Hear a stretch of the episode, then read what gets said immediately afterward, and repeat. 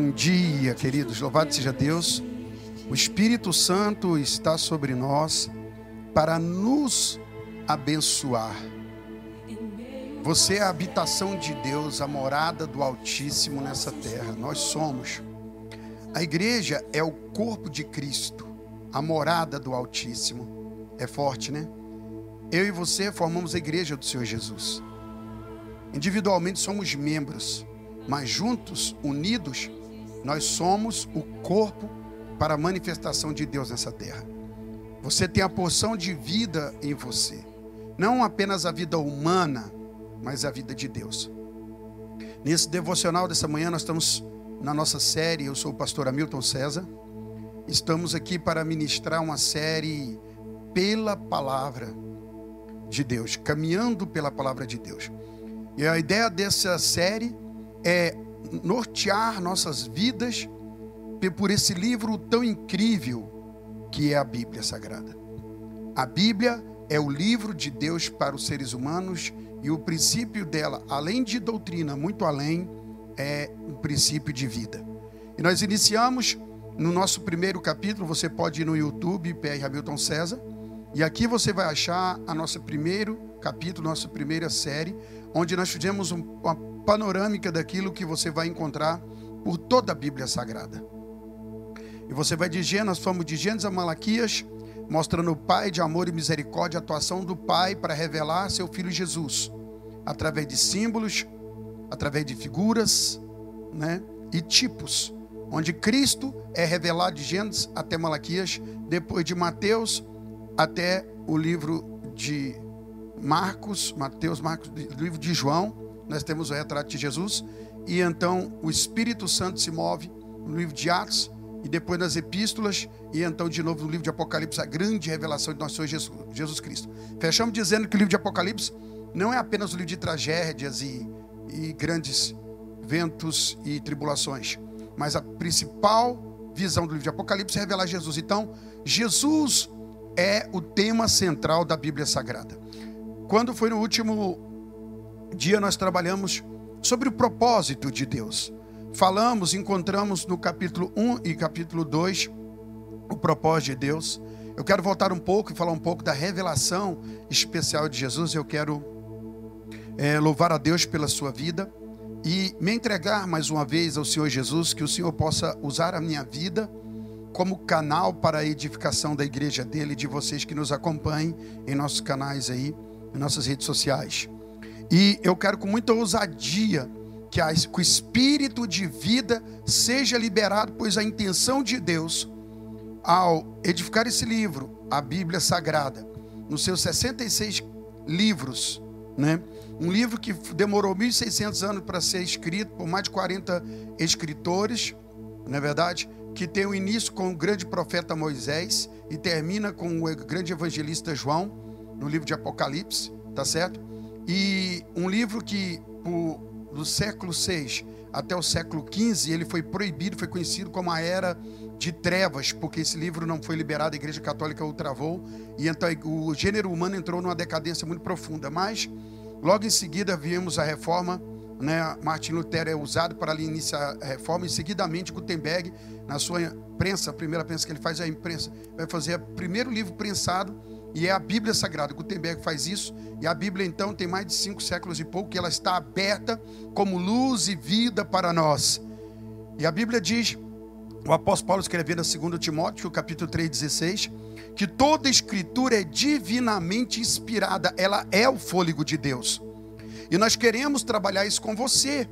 Quando você vai ter um contato com essa Bíblia, você tem que ter na sua mente, no seu, no seu espírito, a nossa mente se tornou complicada. Na nossa série que temos tendo também na igreja, falando sobre o Evangelho sem cruz, em algum momento você vai poder ter um contato com essa mensagem em que a renovação tem que acontecer na nossa mente. A nossa mente se tornou danificada, a gente vai falar um pouco isso hoje também, e com essa mente danificada não podemos entender. A mente humana não vai entender o nível de revelação, porque está no nível espiritual e nós somos carnais, a nossa mente é carnal, ela precisa ser renovada, transicionada. Então, quando você vai ler a Bíblia, você tem que fugir dessa mente de querer apenas conhecimento, de querer apenas ensino doutrinário. Mas você deve ter no seu coração um desejo de receber vida. E se você tiver isso, então a vida é Jesus. E você precisa, ao ter o contato com a Bíblia Sagrada, você precisa buscar encontrar Jesus, o maravilhoso, o príncipe da paz, o conselheiro, Deus forte, sabe? O Senhor que nos salva. E isso é o que eu quero desafiar você nessa nossa série, nesse devocional. Você tem que estar, estar tendo contato com a palavra de Deus na sua vida. Contato da palavra de Deus para que você tenha vida e tenha revelação.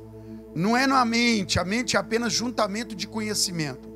Nós precisamos receber vida. Quando você for ler o livro de Gênesis, Êxodo, Deuteronômio, Números, Levíticos e todos os livros, o Pentateuco, e daí os históricos, os profetas maiores, profetas menores, poéticos como Salmos, como cantares, na verdade, e você ter todo esse contato, muito além de doutrina, você precisa receber a vida de Deus que é inerente à palavra dele, porque a Bíblia é revelada como espírito, e como espírito é importante que eu tenha esse contato. Pessoas estão lendo a palavra de Deus, a Bíblia, apenas como mero livro histórico, cheio de fundamentos e até é, é história, mas não como vida. Um homem natural e de razão natural, ele vai ter esse livro, talvez que essa referência, outros já nem querem mais. Mas aqueles que tenham mesmo essa honra por esse livro, como apenas sendo histórico e o conto de um Deus né, adorado cristão, não é uma revelação em Deus. Então eu desafio você a todo momento, ao pegar a Bíblia Sagrada, você dizer ao Senhor: Desejo eu encontrar com Jesus Cristo, Filho de Deus vivo, teu filho Quero encontrar contigo, Jesus, o anseio de uma igreja apaixonada. Se você foi regenerado pelo Senhor e tocado pelo Espírito Santo, seus olhos foram abertos, essa é a conduta correta ao olhar para a Bíblia. Você não vai olhar para ela com desdém, não vai olhar ela como sendo um livro normal, mas vai olhar para ela como o próprio livro do Deus vivo, um livro que fala de um amor poderoso, mas muito mais do que isso, é um livro de vida. Aprenda isso. Amém? E nós temos é, como ideia central no livro de Gênesis é que Cristo é a esperança e o Salvador. Quando você olha para Gênesis com espírito de vida, entendemos que o tema central dele é Cristo como esperança e Salvador. E a gente precisa desenvolver isso para nossas vidas nesse texto tão especial. O capítulo 1 e 2, ele vai falar da criação, mas de forma bem resumida. E no capítulo 2 nós estudamos até sobre excelência que Deus nos dá. Quando Deus é, é, vai criar o homem, ele diz que a ausência, o escritor Moisés, ele diz que não havia, não havia relva na terra, plantas, pois não havia chuva e nem homem para lavrar o solo. Então é um princípio de vida. Sabe, se você for olhar o livro de Gênesis, ele começa dizendo que Deus criou o universo, todas as coisas. E o resumo seria: Deus fez a terra para os céus, tá certo? Deus fez a terra para o homem e o homem para Deus. Esse seria a aliança. Entende isso? A terra é para os céus. Deus quer manifestar os céus aqui nessa terra. Mas a terra é dada ao homem. E o homem pertence a Deus como seu governante moro, seu governante, aquele que há de expressar a Deus na máxima criação de Deus. Capítulo 1 e 2 é esse livro que esses dois capítulos vão falar de uma sessão onde Deus é o criador de todas as coisas, mas muito do que muito mais do que isso, ele é o doador da vida. Deus é o doador da vida e essa vida, ela vai obedecer um princípio que é o próprio Deus. Não obedecendo, então temos algumas situações. Nós temos um livro de 50 capítulos que pode ser dividida em duas sessões. Como a primeira sessão é o Deus criador de todas as coisas, Deus criou Satanás corrompe e então Deus chama o homem para a salvação. Na primeira sessão, nós temos algo incrível que Deus criando todas as coisas, temos a corrupção desse homem, né, porque ele não vai poder mais, entre aspas, na corrupção ser aquilo que Deus almejava, mas Deus chama esse homem e ao chamar, Deus intenciona cumprir o seu propósito através desse homem caído. E é no livro de Gênesis que nós descobrimos que a promessa de Deus é Deus irá cumprir o seu propósito eterno através da raça caída e ele poderá fazer isso através de Cristo Jesus. Viu como o evangelho está muito claro no livro de Gênesis?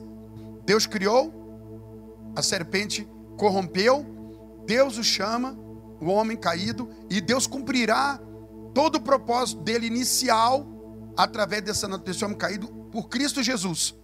Só aqui você já poderia dizer: Uau, louvado seja Deus, eu quero estudar Gênesis porque eu quero descobrir essa mensagem.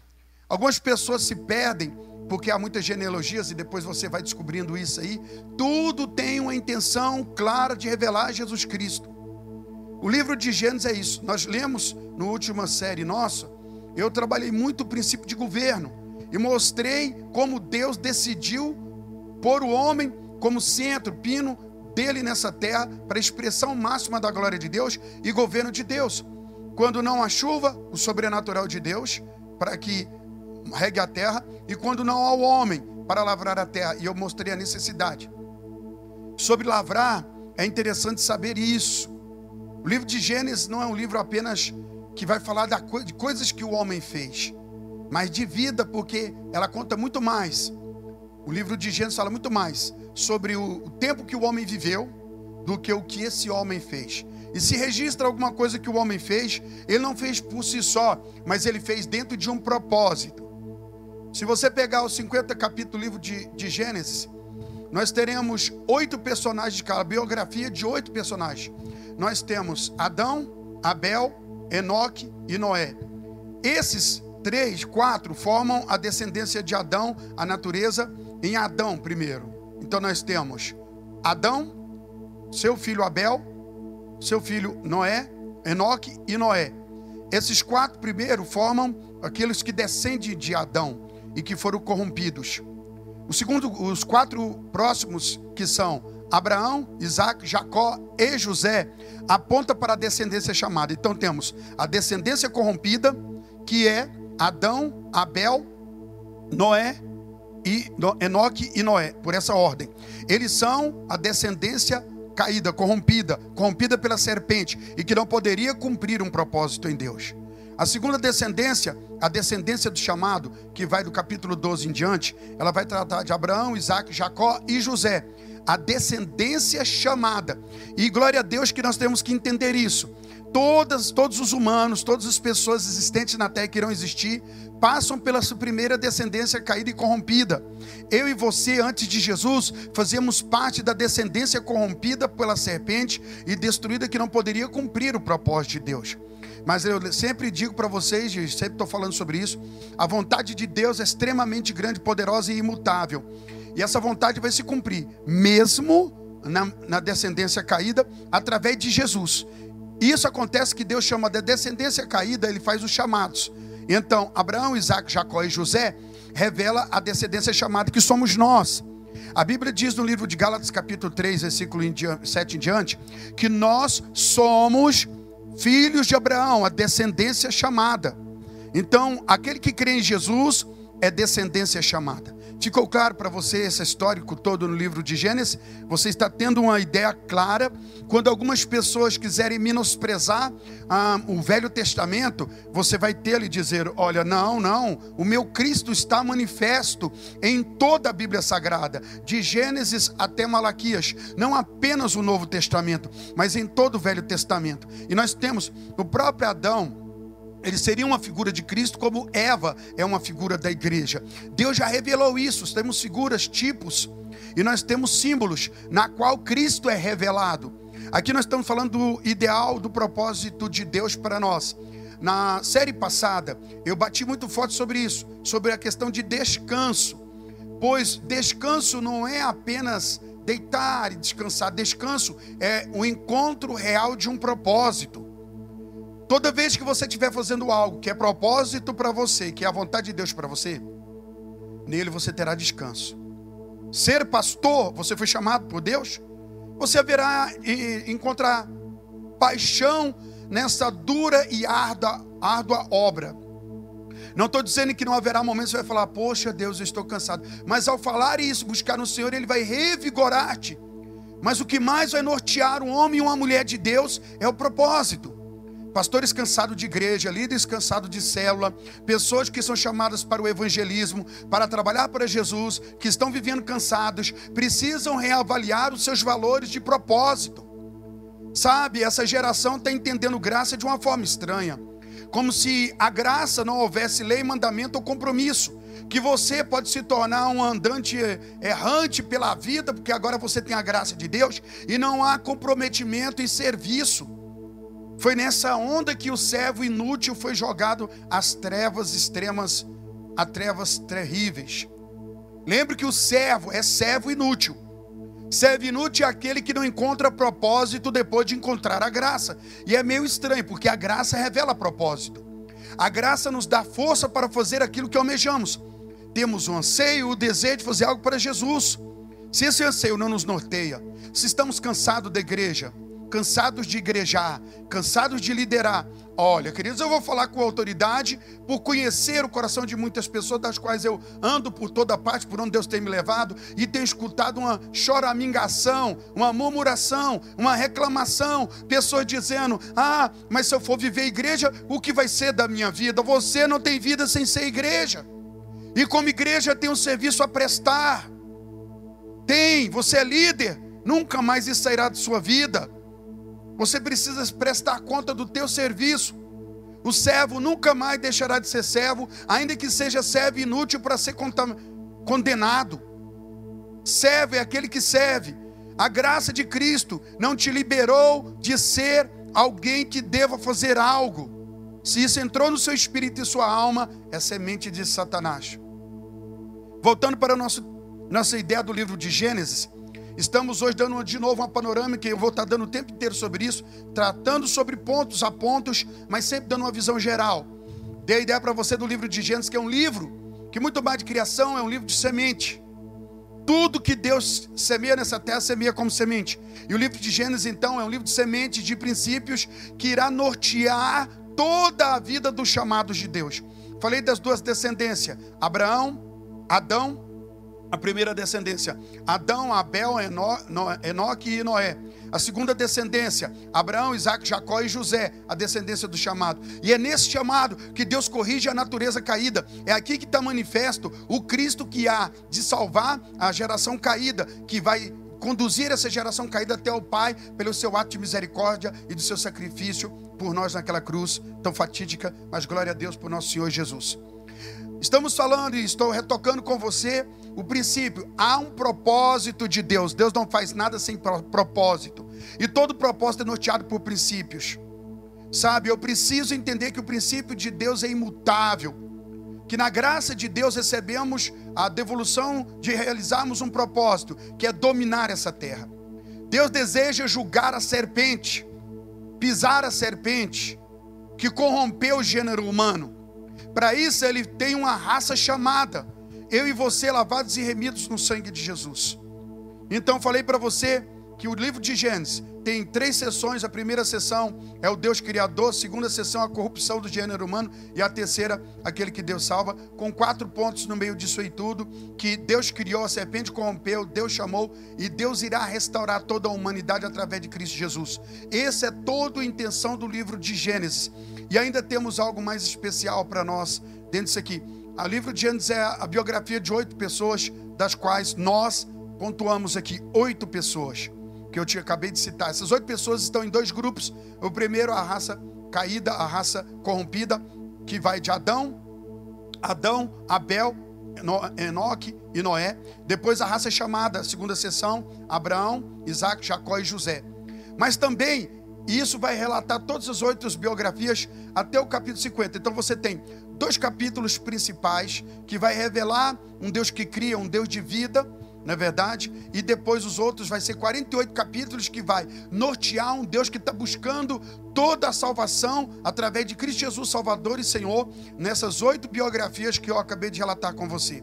O livro de Gênesis ele é um espetáculo porque precisamos aprender nele o evangelho do Senhor Deus, a boa nova Primeiro, uma notícia ruim: todos pecaram e foram destituídos. Sim, com a queda de Adão, todos pecaram, correto? Mas Cristo já é manifesto no livro de Gênesis para nos salvar. Você já teve uma ideia desse livro tão incrível e poderoso para a sua vida? A partir de hoje, eu quero que você tenha na sua mente essa ideia clara. Nós lemos no livro de Gênesis a queda, e quando nós encontramos ali duas árvores, e eu vou apenas iniciar o tema de hoje para que a gente possa discutir no nosso próximo devocional. Deus fez um jardim, ele ama essa terra. Deus criou os céus, a terra, e então a vida que há na terra, ele faz ser dominada por Adão, a vida humana. Nós temos a vida animal marinha, a vida animal terrestre, nós temos a vida animal dos ares, mas nós temos a vida humana. E depois da vida humana, nós temos a própria vida de Deus, que é para ser manifesta através da vida humana. E Adão falha. Deus pega Adão e coloca é, é no jardim. Jardim é a expressão mais gloriosa.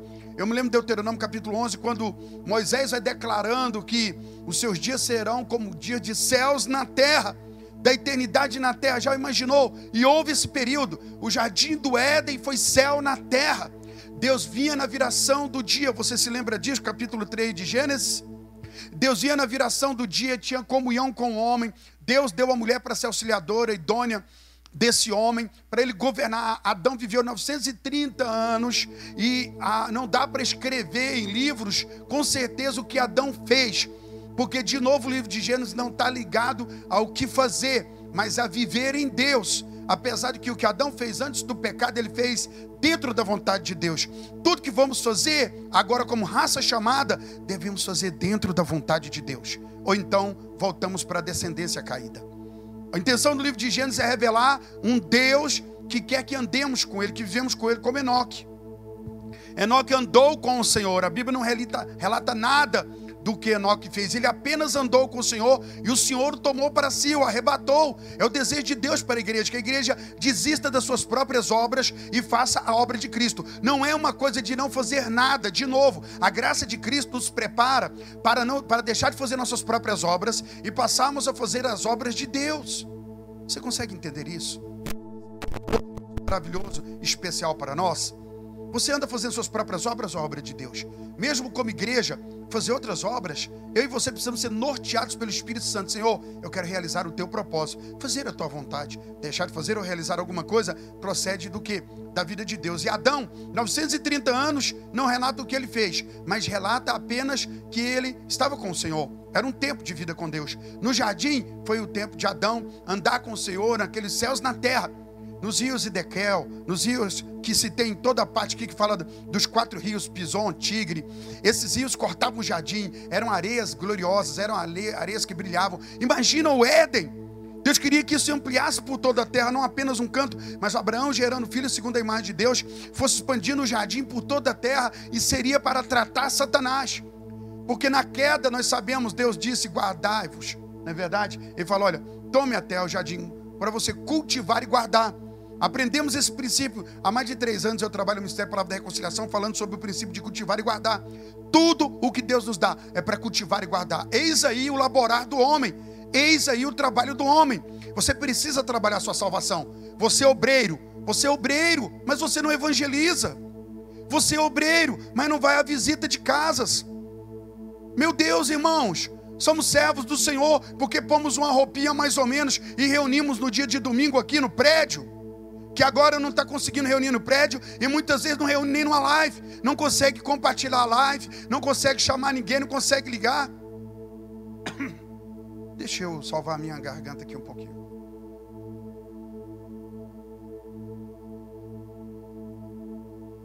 Você consegue entender comigo? Você se diz obreiro, homem de Deus, mulher de Deus. Qual o serviço? Qual é o serviço?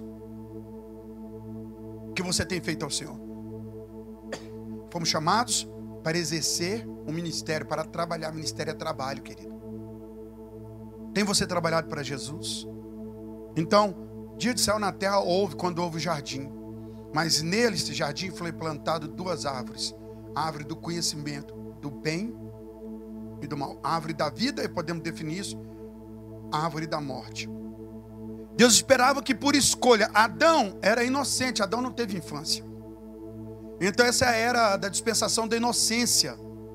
E Adão devia escolher a árvore da vida, mas induzido pela serpente, corrompido pela serpente, Adão e Eva, lembre-se bem, A serpente corrompeu Adão e Eva, mas primeiro Eva, através de colocar uma dúvida no coração de Eva sobre o que Deus havia dito. E não é o que está acontecendo nessa geração? Pessoas estão colocando em dúvida a palavra de Deus. A palavra de Deus que Paulo diz, capítulo é, 3, versículo 16 de 2 Timóteo, que ela é o fôlego de Deus. Adão teve vida depois de receber o fôlego de Deus. Eu e você só vamos ter vida se tivermos contato com a palavra, entendendo que nela é o fôlego de Deus. Adão comeu da árvore da morte, não da árvore da vida. E isso é o que tem acontecido conosco. Adão escolheu apenas o conhecimento. Não é que Deus é contra o conhecimento, mas de que maneira está buscando o conhecimento? Essa geração volta a viver um perigo muito grande. É a geração de mais conhecimento que está tendo. É a geração em que explodiu o conhecimento. Alguém já disse, é um grande psiquiatra informando que é, uma criança de 5, 6 anos hoje tem mais informação do que o imperador de Roma, no auge que Roma estava. Uma criança de 6 anos tem mais informações do que o imperador de Roma. Deus nunca quis que o homem se tornasse leigo ou coisa. Deus queria o conhecimento, mas que o conhecimento procedesse do espírito de vida que era ele próprio, que havia na árvore da vida. Agora eu vou encerrar nosso raciocínio aqui, nosso devocional, deixando uma pergunta para você. Na segunda-feira nós voltaremos com o nosso devocional com uma pergunta, com nossa pergunta e com a colocação. A ideia, o devocional é pôr-nos a pensar e trazer nosso espírito para servir o Senhor. Para que no espírito sejamos cheios de paixão, intensidade e fervor ao Senhor Jesus. E que isso venha para a nossa alma de maneira tão grande que governe a nossa alma e que nós possamos pôr o nosso corpo a favor dessa. Apresentei os vossos corpos como sacrifício vivo. Se você encontrou Jesus e não tem paixão pela obra dele, questione. Pois às vezes eu conheço pessoas que amam e, e está num canto, no outro, adquirindo conhecimento que não serve para nada. Se o conhecimento não te levar a trabalhar para Jesus, a ser um líder ao Senhor, liderar, cuidar de vidas, cuidar da órfã, da viúva, do pobre que está lá largado, ser luz para aquele que está perdido, porque a própria palavra Gênesis no latim é luz. Você tem luz de Deus. Você está recebendo luz, e essa luz revela o quê? Você tem vontade de revelar muito conhecimento, mas conhecimento sem vida. O que isso tem trazendo? Cadê os discípulos? Cadê as vidas do Senhor Jesus que Ele nos responsabiliza para cuidar? Você é um obreiro apaixonado, um discipulador, um intercessor. Temos que dar vida, gerar vida para as pessoas, cuidar de pessoas, queridos. A igreja é levantada para fazer isso, levar o evangelho, evangelizar, cuidar de pessoas. Como você vai evangelizar nessa geração? Então que o Senhor esperte seu espírito agora, que essa palavra venha ferver dentro de você e você vai compartilhar sim essa palavra para pessoas ouvirem e se tornarem servos úteis, não inúteis.